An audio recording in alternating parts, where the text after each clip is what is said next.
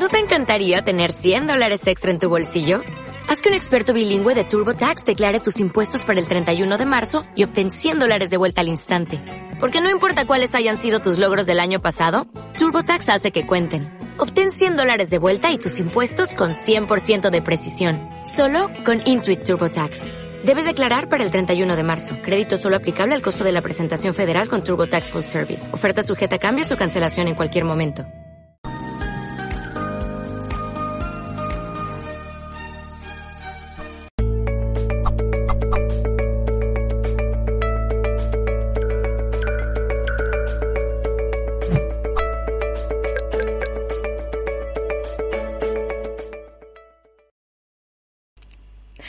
Hola, ¿qué tal? Saludos a todos y bienvenidos un día más de parte de todo el equipo humano de Mindalia.com. Hoy nos acompaña Liles Hernández y vamos a entrevistarla en el espacio El equilibrio emocional la clave para despertar. Antes de nada me gustaría que todos sepáis que Liles formará parte del Congreso Mindalia Bienestar en 2020, el cual como ya sabéis está organizado por mindalia.com y es retransmitido para todo el planeta a través de Mindalia Plus más allá de Mindalia Televisión. Además os sugiero que estéis muy atentos porque ya solamente nos queda este próximo fin de semana y estamos deseando poder compartirlo con vosotros. Y ahora sí, en pocas palabras, Liles se califica como emocionista, es terapeuta, clarividente y medium. Vamos a darle la bienvenida a Liles Hernández y vamos a entrevistarla en el espacio El equilibrio emocional, la clave para despertar.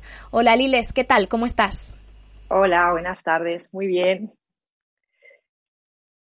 Me alegro muchísimo de poder compartir este tiempo contigo. Estoy seguro de que, segura, yo soy una mujer, estoy segura de que vamos a aprender muchísimas cosas y de que va a ser muy, muy interesante. Así que vamos a, a comenzar ya para no perder tiempo y aprovecharlo al máximo. Liles, quiero preguntarte en primer lugar, ¿qué es para ti el equilibrio emocional? ¿Cuáles son sus bases? Bueno, para mí el equilibrio emocional es básico para tener una vida en abundancia, para tener una vida coherente.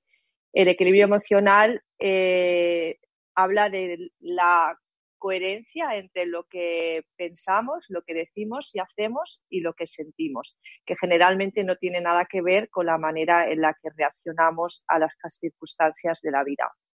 La mayoría de las personas, sin darse cuenta, eh, están en un constante acción-reacción en su vida. Están eh, reaccionando desde el mismo patrón, un patrón emocional que surge en, en, la infancia y desde el cual, sin darnos cuenta, se va creando un ego o una personalidad falsa que es lo que creemos que somos y desde donde nosotros, sin darnos cuenta, actuamos. Y no solo eso, sino que creamos nuestra vida y nuestro destino. Eh, es muy importante darnos cuenta de que, por norma general, todo el mundo siempre está buscando fuera la manera de, despertar, de tomar conciencia. Eh, siempre culpamos también al exterior, a las circunstancias, a diferentes personas que han podido eh, participar en algún momento en nuestra vida en algún tipo de, de situación compleja. Pero es muy interesante cuando nos centramos tan solo en nosotros porque nosotros tenemos el gran poder de sanarnos a nosotros mismos. Y ese poder que es maravilloso es un poder que tan solo necesita la introspección, tan solo tenemos que mirar hacia adentro. Entonces, como solo tenemos que mirar hacia adentro, nos evitamos muchísimos conflictos, no tenemos que hablar con, no tenemos que revivir circunstancias del pasado complicadas, no tenemos que enfrentarnos a, enfrentarnos a ninguna persona, a nada. Soy yo conmigo misma todo el tiempo. En esa autoobservación, en esa eh, observación que yo siempre digo que son 24 horas por infinito, eh, lo que hacemos es observar todo lo que llegamos a pensar sin necesidad de pensar.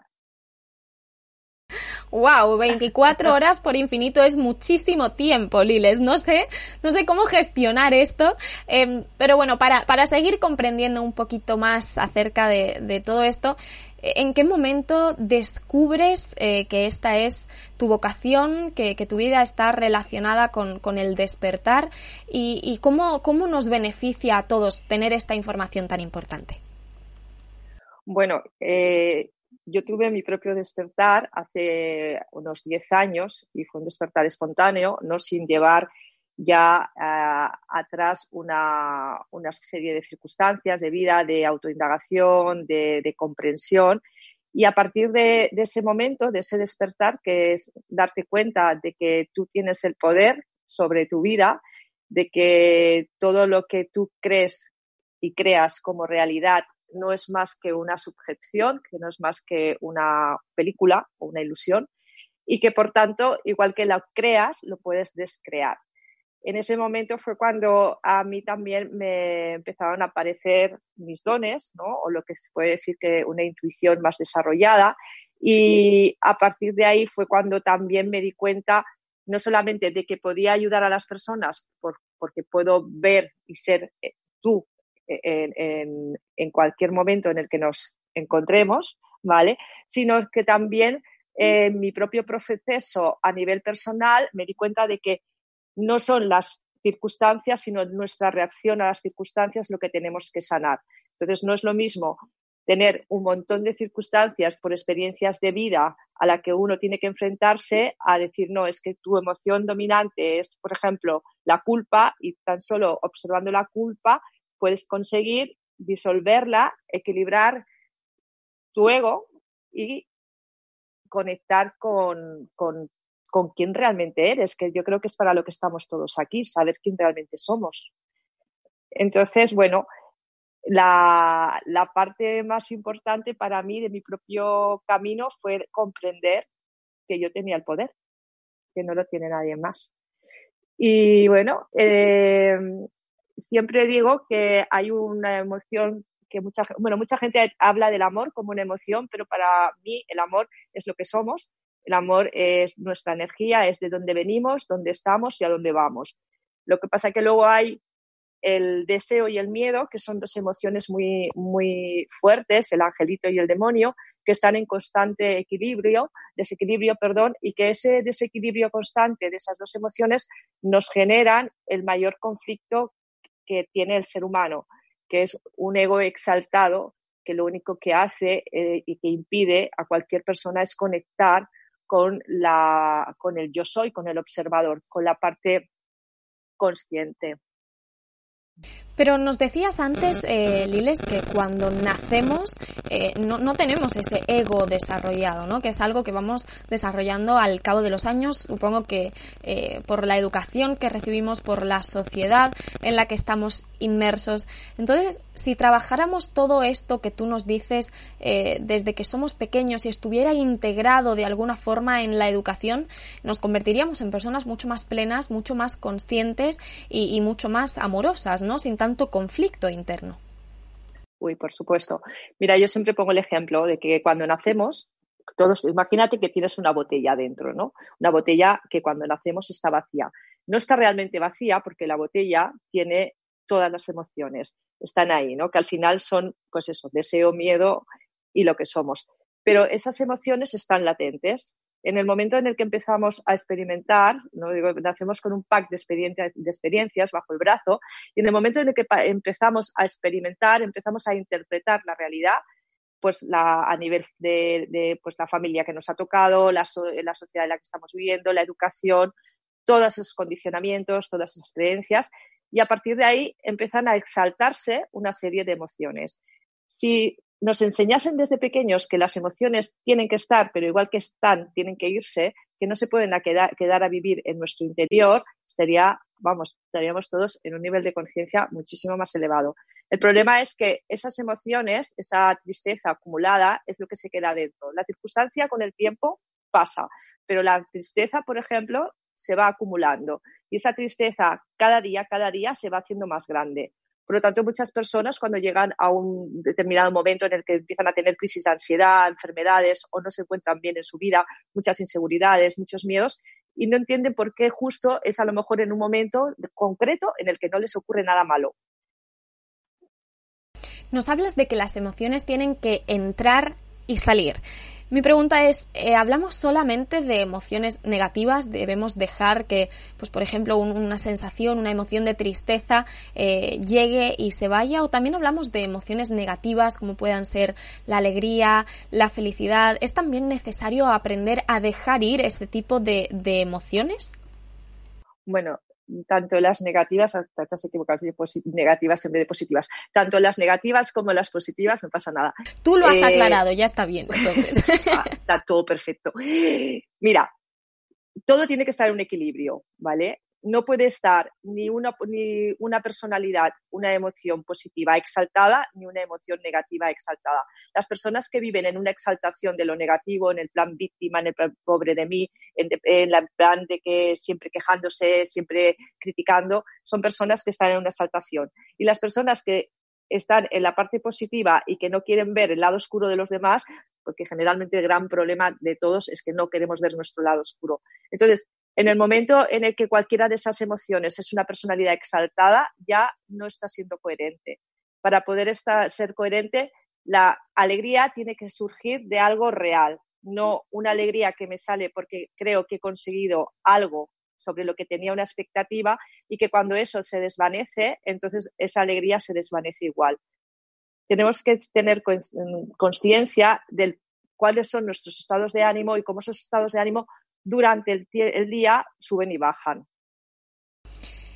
hay una palabra que has dicho que además escucho normalmente cuando hacemos entrevistas o conferencias que es expectativa.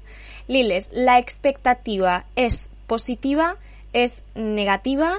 Eh, ¿Siempre acarrea, eh, no sé cómo llamarlo, desilusión o decepción? Yo siempre digo expectativa igual sufrimiento.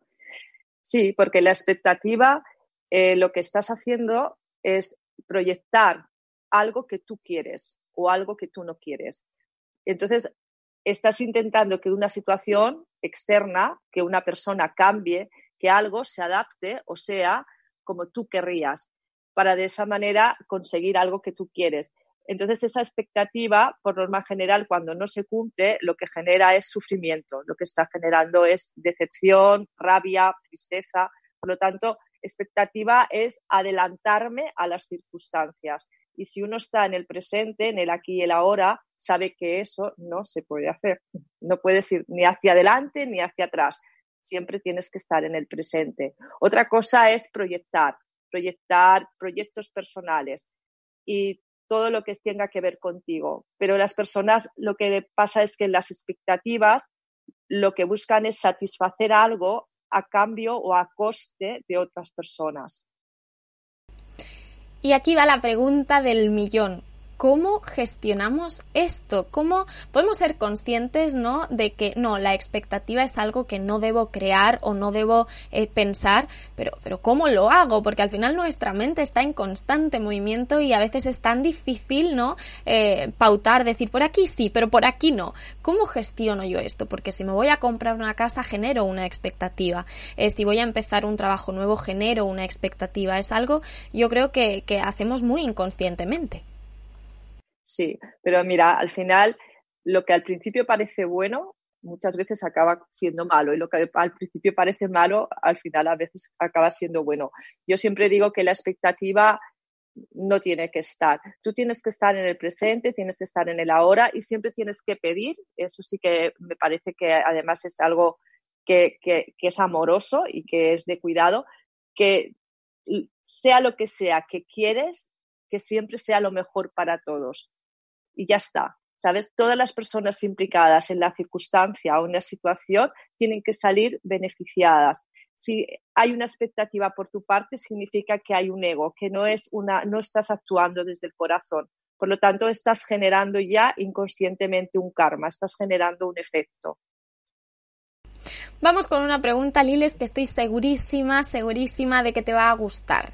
A ver si os suena, ¿qué va antes, el huevo o la gallina? Pues en este caso, Liles, ¿qué va antes, el pensamiento o la emoción? ¿Qué es lo que generamos primero?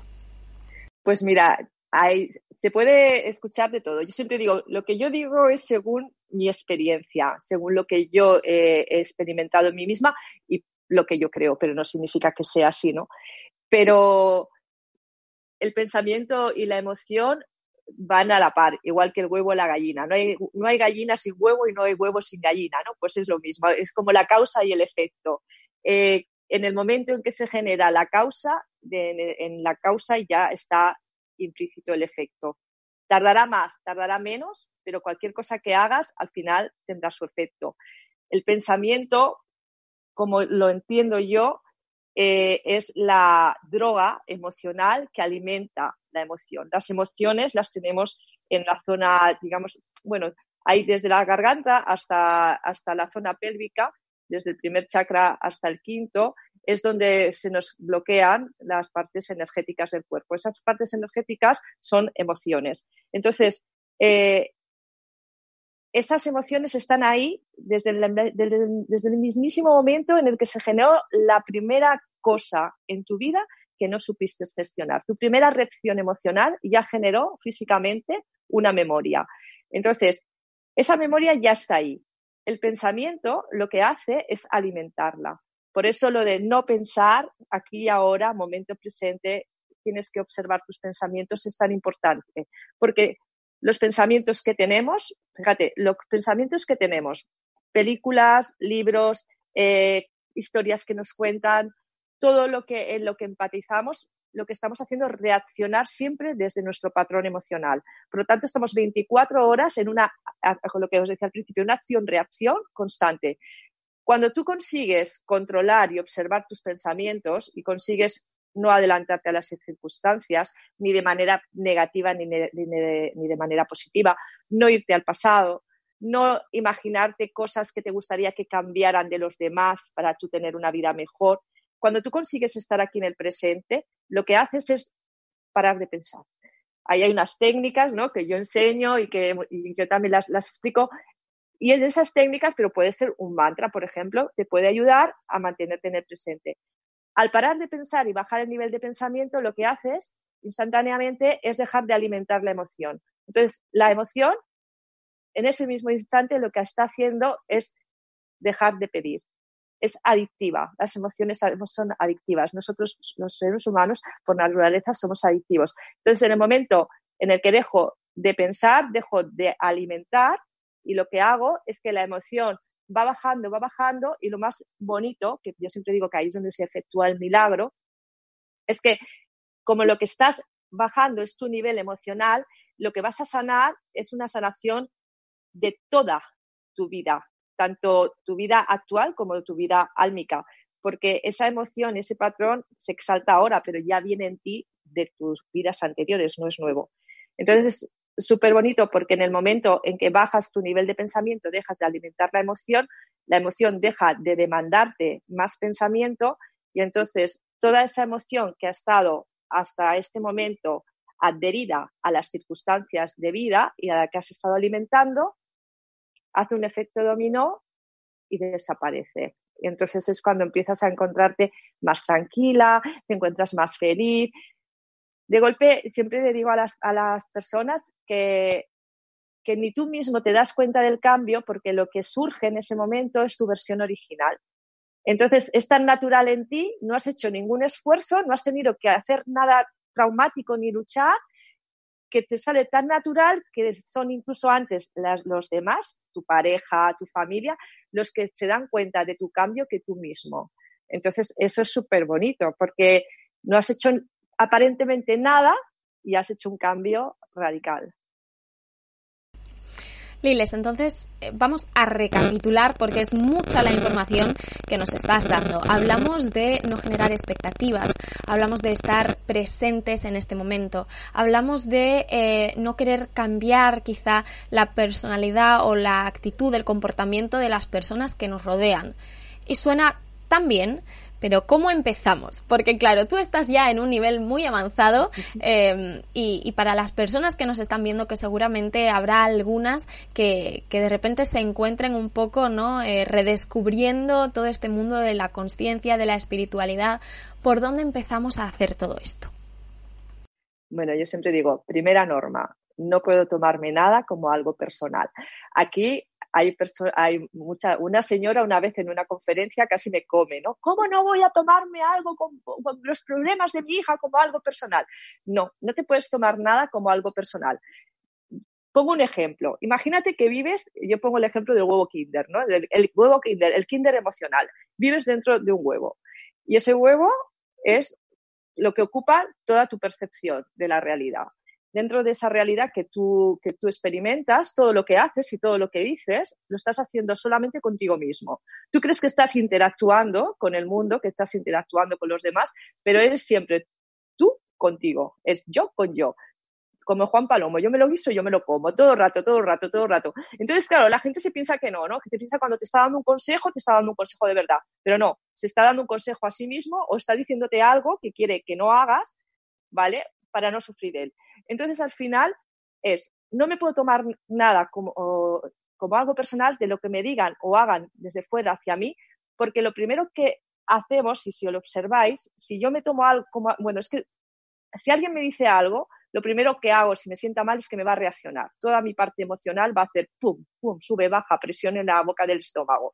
Entonces, si tú tienes la capacidad de que eso no te afecte, lo que estás haciendo es, consiguiendo controlar al otro, dejar, no, impedir que el otro te transfiera su parte negativa, su propio ego. Si nosotros aceptamos lo que los otros nos dicen sobre nosotros o hacen, lo que estamos haciendo es aceptar a esa persona, es como si la cargásemos, nos la pusiéramos encima y nos la llevásemos a casa, a dormir con nosotros, a comer con nosotros, a cenar con nosotros. Tenemos que tener la capacidad de darnos cuenta de que cada persona actúa desde su nivel de conciencia, desde su propio patrón y de que eso no podemos permitirlo, o sea, no podemos permitir que nos afecte, que sea nuestro. Tenemos que tener la capacidad de decir, no, esto no es mío, perdona, tú estás de mal humor, tú estás enfadado, es tu problema. Yo no puedo enfadarme porque entonces lo que estoy haciendo es darte a ti un poder que yo no voy a permitirlo. Bueno, eh, lo siguiente, el, normalmente ya el no, el no tomarse como algo personal, las cosas ya, ya, es un gran, ya es un gran propósito para empezar. Pero luego también el, el observarnos, sobre todo, es súper importante, la autoobservación emocional eh, y también el darnos cuenta de que al final estamos casi todo el tiempo queriendo tener la razón sobre muchas cosas que no valen la pena. Relativizar, no tomarnos tan en serio, porque al final la vida es mucho más fácil. Y aparte es que el 99% de las, de las reacciones emocionales que tenemos no están ocurriendo fuera, están solamente en nuestra mente. Antes de continuar, me gustaría rescatar algo que has dicho anteriormente, casi al principio de esta entrevista. Decías que desde que somos bien chiquitos y tenemos una experiencia que nos genera algún tipo de, emoción, ya sea eh, más positiva, más negativa, decías que ese es como nuestra... Em, ¿cómo decirlo? Nuestro primer, nuestra primera memoria, no sé si decías kármica o nuestra primera memoria emocional. emocional. Pero emocional, muchas gracias. Pero si no sabemos, por ejemplo, eh, dónde está el origen del conflicto, porque muchas veces eh, conocemos personas ¿no? que viven de mal humor o que eh, parece ser que están siempre tristes y ni siquiera saben qué les ocurre, no, no, saben decirte, pues es que me ha sucedido esto, es simplemente una sensación que, como tú dices, se queda a vivir con nosotros. Es importante también, Liles, conocer el origen de, de nuestras alegrías, al igual que de nuestros sufrimientos es súper importante. Lo que pasa es que también te digo que un, dar un diagnóstico claro, claro, yo reconozco y lo reconozco humildemente de que para mí es muy fácil porque puedo meterme dentro de la persona. Entonces me es muy fácil eh, ver el origen, ver la raíz. Eh, cuando, cuando la persona ve eso, cuando por fin entiende de dónde viene, claro, es mucho más fácil todo. El problema es que generalmente solemos eh, eh, culpar o, solemos eh, darle mucha importancia a la circunstancia y no le damos la, importancia a nuestra reacción a la circunstancia. Por ejemplo, hay muchas personas pueden haber vivido una misma circunstancia. Imagínate un abuso, pero no todas las personas que han recibido un abuso han reaccionado de la misma manera al abuso. Por lo tanto, emocionalmente lo que se queda dentro no es lo mismo. La circunstancia aparentemente es, la misma, pero nuestra reacción no. Por lo tanto, si nuestra reacción no es la misma, eh, las personas que intentan generalizar y seguir un protocolo común eh, para todos no, nos ayudan, porque tenemos que ir realmente a qué es la a qué reacciona, cómo esa persona ha reaccionado, cuál es ese patrón emocional que es el que le domina y es el que va a dominar en todas sus, circunstancias de vida. ¿Sabes? Entonces, el llegar ahí, el saber la razón, eh, claro, es básico y es primordial para poder eh, para poder sanar. Pero hay otra manera de sanar en la que no necesitas nada, es que no necesitas ir hacia atrás ni, ir a ninguna circunstancia y es simplemente desde el presente observándote. Si yo me observo ahora y directamente empiezo a observar qué tipo de pensamientos tengo y qué reacciones emocionales estoy teniendo, ya lo tengo. Simplemente no alimentándolo, ya comprendiendo eso que parece tan complicado y a la vez luego cuando lo, cuando lo haces dices, wow, pero si es más fácil de lo que parecía, solo con eso ya consigues sanar también. Por lo tanto, el aquí y el ahora es siempre el mejor momento para poder eh, hacer esa comprensión y alcanzar un nivel de conciencia más elevado. No necesitamos ir hacia atrás, no necesitamos esperar, no hay caminos, no hay esperas, es siempre en este momento no, no tenemos que complicarnos tanto la vida, ¿sabes? Es más fácil de lo que parece.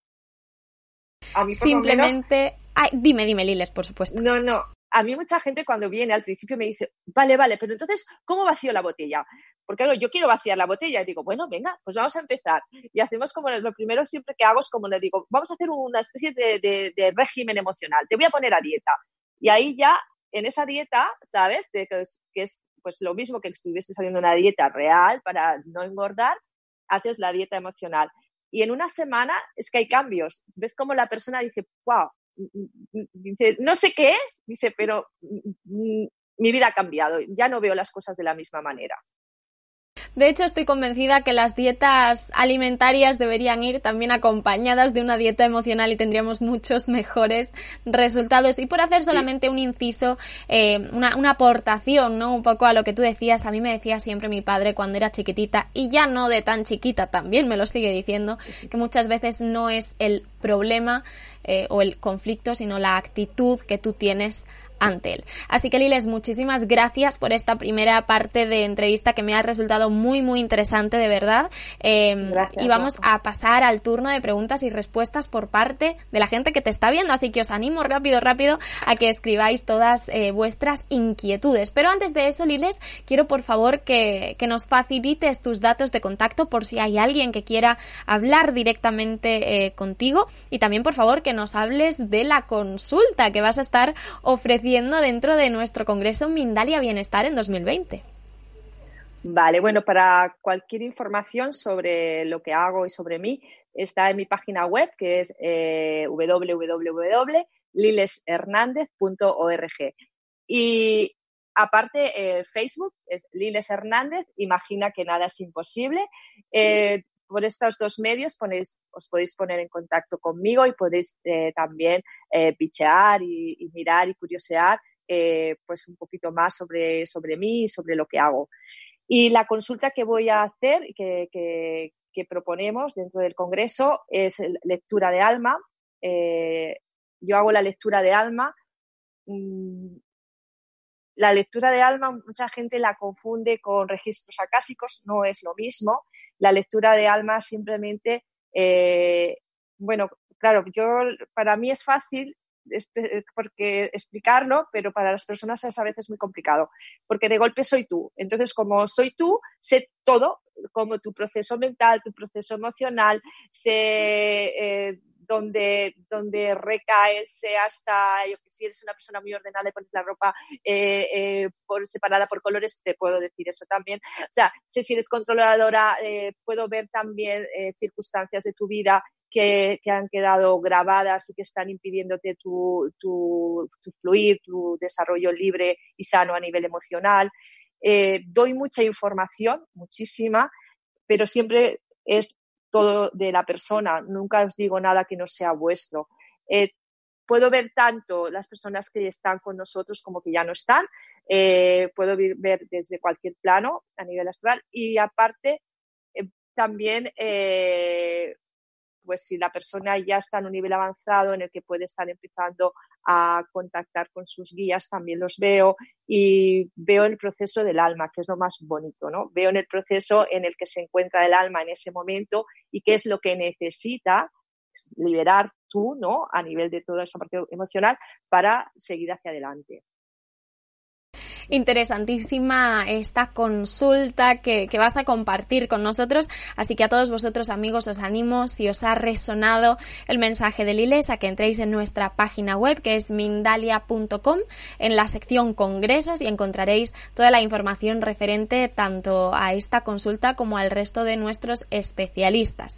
Y ahora ya sí, vamos a pasar sin más dilación al turno de preguntas y respuestas. Vamos a comenzar con una de José Campuzano, que nos hace a través de YouTube y desde México, que por cierto, José, tengo que agradecerte que nos acompañes cada día porque cada día recibimos preguntas tuyas y, es un placer eh, tenerte ahí incondicionalmente con nosotros. Así que nos dice, ¿cómo adquirimos estos poderes de clarividencia?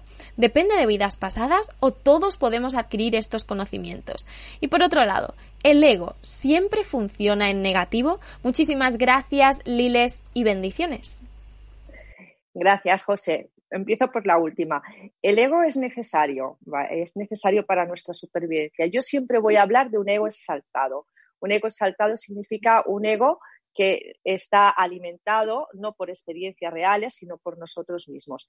Pero el ego es vital para nuestra supervivencia, igual que todas las emociones son vitales para nuestro desarrollo y para poder eh, tener una, una eh, vida emocional sana. El problema es cuando no estamos haciendo, no estamos reaccionando desde algo real que está ocurriendo fuera, sino que toda la reacción es desde nuestros pensamientos y desde lo que nosotros nos organizamos. Entonces, sin darnos cuenta, estamos constantemente llenando la botella, constantemente alimentando y, por ejemplo, si tienes, si al principio de pequeño tenías un 10 de tristeza, ahora lo mismo tienes un 40, pero porque sin darte cuenta tú mismo la has estado alimentando. Aparte de las circunstancias, luego está nuestra atención a esas circunstancias y nuestra, la fuerza que nosotros le demos lo que hace que, suba nuestros niveles emocionales. Por lo tanto, el ego es bueno.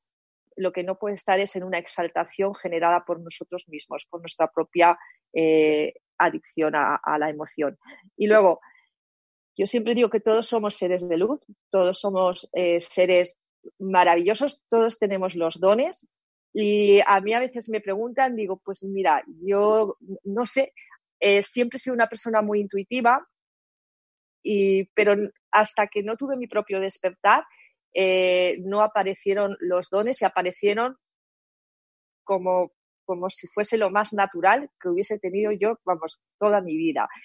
Y, fue a partir también de, de un amigo de, Colombia, que, me, había una, niña que había desaparecido, que me preguntó y me insistió que tú puedes, que tú puedes. Y yo decía, pero ¿cómo voy a saber yo eso? Que tú puedes, que tú puedes. Y ahí fue cuando yo empecé a darme cuenta de que podía sentir físicamente lo mismo que esa niña. Pues vamos a continuar. Tenemos muchas preguntas, así que vamos a intentar responderlas eh, lo más brevemente posible dentro de las posibilidades. ¿eh? Liles, tú lo que tengas que decir, lo dices. Nos dice Ruby desde YouTube y nos habla desde Estados Unidos. ¿Cuál es la diferencia entre la vida que nosotros hemos creado, como dices, y la vida que ya pactó nuestra alma eh, antes de vivir? ¿Y el ego nos hace ver lo que tenemos que vivir como si fuera algo malo? Bueno, a ver, si, si, si, empezamos con que el ego es algo que tú has generado como una falsa personalidad, lo que tú estás interpretando como vida no es tu vida, es una interpretación tuya desde tu experiencia de vida, ¿vale? Porque el ego al final es lo que nosotros hemos experimentado en nuestra vida, nuestras reacciones, nuestros condicionamientos, nuestras creencias, todo. Eso es el ego. Y ese es un ego que se necesita para el conocimiento, la técnica, para yo poder desenvolverme. Pero el otro ego, ese ego exaltado, lo que hace es crearte una falsa realidad. Y esa realidad no tiene nada que ver eh, con, con lo que a lo mejor tú pactas, el pacto que hiciste tú con tu alma. Yo siempre digo que, nacemos con ese pacto de experiencias bajo el brazo, pero la reacción a esas experiencias es totalmente tuya. Ahí estaría nuestro libre albedrío. Nosotros podemos reaccionar como queramos a las cosas que nos ocurren. Continuamos con una. Gracias, Liles. Seguimos con una pregunta. Si ves que te corto, tú me avisas, ¿eh? que yo corriendo te vuelvo a pasar el relevo de la palabra. Nos dice Ross Cruz a través de Periscope. ¿Cómo sanas y sueltas esos patrones negativos una vez que ya los has detectado? Pues mira, eh, es más fácil de lo que parece, porque si tú estás comiendo algo que no te sienta bien y a pesar de eso sigues comiéndolo, eh, es igual que si estás pensando cosas que no te sientan bien y a pesar de eso sigues pensándolas. Pues en el momento en el que tú dejas de alimentarlo, de nutrirlo, lo que, lo que consigues es que, es que deja de demandarte. Ya suena que suena raro, pero imaginaros, es una adicción. Yo, por ejemplo, una persona puede tener adicción al alcohol cuanto más alcohol bebe, más alcohol le pide el cuerpo, pero no porque la, eh, adicción no es a la sustancia, es a lo que nos hace sentir. Entonces, el, universo, eh, Dios, la divinidad, no diferencia entre bueno y malo, el cuerpo no diferencia entre bueno y malo. Tú estás alimentando y estás pensando y estás constantemente llenando tu botella sin darte cuenta de que te está haciendo daño. Y lo peor de todo es que cuando estás ahí dices, pero es que yo soy así, como yo no voy a cambiar, si yo soy así de siempre, ¿cómo voy a cambiar? Pero sí que podemos cambiar. Y es estar muy en el presente, pensarlo. Es todo el tiempo, estoy aquí, estoy aquí, estoy aquí. Y si mi cabeza se va para atrás, aquí. Si mi cabeza se va para adelante, aquí. Pensar que todo lo que se supone que estáis pensando, si os dais cuenta, no sirve para nada. Yo siempre digo que tenéis que pensar que lo único con lo que nos tenemos que quedar son con las cosas prácticas pero no con todo lo que mi mente está generando. Gracias. Continuamos con una pregunta de Javier Soto que nos hace a través de YouTube y nos habla desde México. Dice, ¿qué se siente realmente al tener una conciencia equilibrada ante la realidad? Pues mira, lo que se siente es mucha paz y a mí lo que me dicen es que no reacciono. Eh, estoy, eh, no necesitas meditar, eh, estás todo el día en el presente, por lo tanto tu atención está plena a, todo lo que ocurre y, no reaccionas porque tu botella ya está vacía y entonces no hace ningún, no, sé, no, no, hace nada. ¿Sabes? Esa presión, no hay presión, no hay nada. Esto está súper libre. Entonces, comprendes la confusión del otro eh, y actúa mucho la compasión, el amor, la ayuda y, no reaccionar tú significa no alimentarle el ego a la otra persona. Por lo tanto, estás ayudando al otro también desde esa no reacción nos dice, vamos a leer eh, dos preguntas que más o menos están muy relacionadas de dos personas diferentes. Por un lado, Fiorella Cárdenas a través de Facebook nos dice, es de Perú, y nos dice cómo nos volvemos más conscientes para no permitirle a la mente ocupar tanto protagonismo. ¿Qué practica, eh, o sea, qué práctica recomienda, perdón, para estar más en el presente? Y después, César Silva, desde México y a través de YouTube, nos dice algo parecido. ¿Cuál es la mejor técnica para estar en forma consciente, ya que durante el día constantemente estamos pensando en el pasado o en el futuro y pocas veces me acuerdo de estar en el ahora. Pues mirad, yo sabéis qué pasa, que eh, yo soy muy práctica. Entonces, eh, creo que cada uno de nosotros tenemos que, hacer, eh, que, observarnos y, buscar nuestros propios recursos. Yo utilizo mucho el Hoponopono, pero yo utilizo el Hoponopono desde una no sé cómo lo utilizan los demás realmente, porque yo lo utilizo como un mantra y para mí es una, un modo de distraer a la mente para la vez que sanar, ¿no? yo lo que cuando también hago las lecturas os digo dónde está la presión física, os digo aquí está el bloqueo, aquí está el bloqueo, estas personas os hacen reaccionar. Entonces yo lo que lo utilizo es para que esa reacción se neutralice, dejemos de reaccionar. Eh, hay personas que cuando empiezan a pensar, a pensar y ya ven que no pueden controlar sus pensamientos, eh, les, a pesar de hacer mantras, yo digo, pues búscate una palabra, yo que sé, una palabra de algo que te guste, eh, puede ser amor, amor, amor, puede ser, eh, yo que sé, un elefante rosa con topos amarillos estaba en el cielo anoche, cualquier cosa que me saque, me saque de, de este momento, que me saque de la realidad. Incluso a veces digo, la tabla de multiplicar, cualquier cosa sirve, todo. Pues vamos a intentar responder brevemente a una pregunta más que creo que nos va a dar tiempo. Nos dice Vanessa Mar a través de Facebook y nos habla desde Ecuador. ¿Cómo puedo sanar cuando ya tengo reconocido el origen de un reflejo eh, espejo de mi presente? Me he perdonado y he aceptado, pero me sigo lastimando por esta situación del pasado. ¿Qué podemos decirle? Pues mira, ¿cómo, cómo has dicho que se llama? Vanessa. Vale, pues esto se lo digo a Vanessa.